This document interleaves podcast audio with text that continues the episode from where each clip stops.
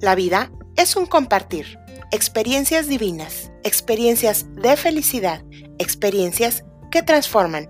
Soy Dina Ríos, la posibilidad de tus posibilidades. Hola, bienvenidos. Última y nos vamos. El día de ayer reflexionamos profundamente todo lo que se ha compartido durante estos días. Si yo hubiera hecho la reflexión del día de ayer al principio, es muy probable que el nivel de comprensión fuera otro. De pronto, no sé si te ha pasado, pero a mí sí. Vas de búsqueda en búsqueda y terminas cayendo en tu propia trampa. Así como tenemos virtudes y pasiones, lo que es lo mismo motivaciones y miedos, también existen trampas. Haz de cuenta, la mente es muy necia, hace todo lo posible por mantenerte en una lucha.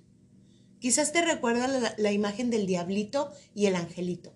Por un lado, el diablito te dice, no lo hagas, que otro piense, que otro lo haga. Y el angelito te dice, sí, hazlo, coopera, sé solidario. Bueno, así es la mente, la loca de la casa. ¿Cómo es que esos comportamientos se vuelven trampas? Bueno, cuando se alimentan de los miedos y de las pasiones. Eh, ya te había comentado en una sesión anterior que las pasiones son como esos miedos básicos. Eh, entre ambos dos, cuando se juntan, pueden pasar inadvertidos. Incluso se puede considerar que son la peor jugada para el ser. Es la piedra en el camino. Bueno, demos comienzo. Iniciemos con la trampa de la perfección. Se alimenta por el miedo de cometer errores, de ser el malo, el dañino, el inapropiado y corrupto. A esas personas eh, que que, se les presenta la trampa evitan enojarse. A esas personas regularmente les da gastritis nerviosa. Por otro lado, la trampa del servicio se alimenta por el miedo a ser menospreciado, inútil, prescindible, inconsecuente. Estas personas eh, se entrampan, anteponen sus necesidades por las necesidades de los demás. O sea, todo es importante menos lo de sí mismos. La tercer trampa es la de la eficiencia. Se alimenta por el miedo a ser incompetente, ineficiente, el segundo plato de la mesa y ser incapaz de hacer algo. Por eso, quien está en esta trampa evita fallar. El qué dirán es muy importante. La trampa de la autenticidad se alimenta del miedo a ser inadecuado, insignificante, sin sentimientos, defectuoso y por tanto estas personas evitan sentirse perdidas, buscan ser demasiado especiales, se extreman. La quinta es la trampa del conocimiento, se alimenta del miedo a sentirse invadido, vacío, contaminado e ignorado y evita quien esté en esta trampa sentirse solo, aunque quien lo acompañe sea una biblioteca al tamaño de un estadio de fútbol.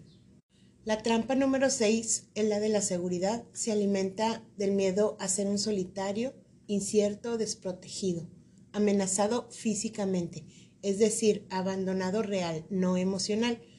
Por eso estas personas evitan la soledad, toleran muchas cosas pensando en qué será mañana cuando muera la pareja, la mamá, y si yo muero antes, ¿quién se encargará de mis hijos? Se abruma cuando se imagina estar solo. La trampa número siete es la del idealismo. Esta se alimenta del miedo a ser una persona incompleta, limitada, inferior, confinado o lejano a la diversión y evita las penas emocionales. ¿Qué tal esas personas que están en esta trampa y que por la pandemia han tenido que estar dentro? Y aparecen como gallinas despescuezadas.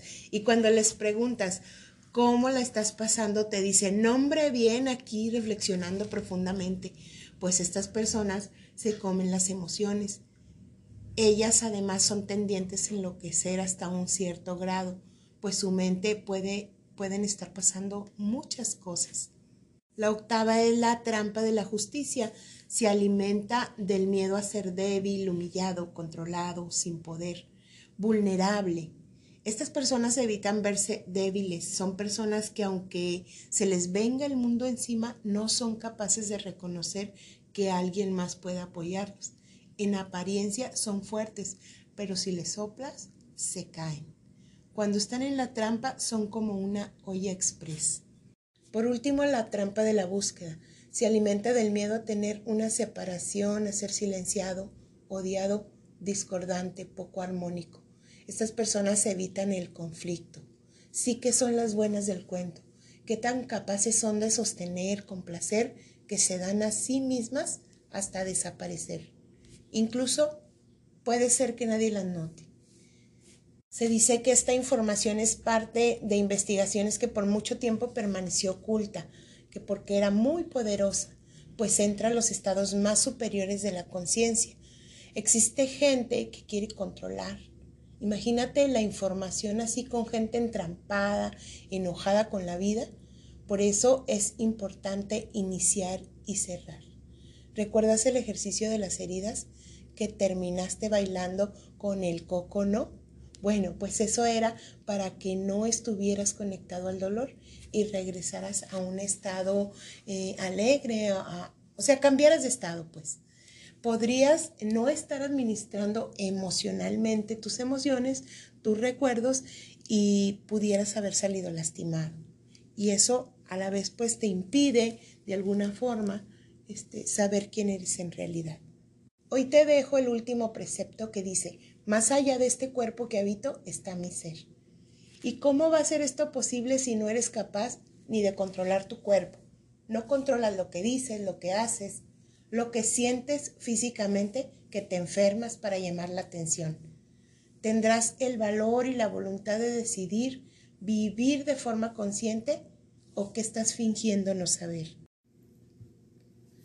Voy a compartirte un testimonio real de una persona que lo autorizó por supuesto, y que ha iniciado un proceso personal. Ella no ha tomado niveles, solo mentoring y coaching personal. La primera pregunta que le hice fue, ¿qué fue lo que te trajo o te orilló a tomar la decisión de iniciar un proceso personal de forma responsable? Y si alguien le había hablado sobre el proyecto de transformación. Escucha. Mm, básicamente cuando empecé a tener demasiados problemas en mi matrimonio, que ya vi que no encontraba la salida, ya casi quería divorcio, mal con mis hijos, mal con mis papás, en todos lados estaba mal. Y me di cuenta que necesitaba pensar un poquito más en mí para poder hacer ese cambio que yo necesitaba en mi vida, mi contorno, mi matrimonio, en mí, más que nada en mí, porque pensaba que mi esposo era el que me hacía a mí. Mi esposo era el que estaba mal. Mi esposo era el que no me apoyaba. Mi esposo era, y no, en realidad era yo la que necesitaba ayuda. Eh, una amiga este, me lo recomendó mucho.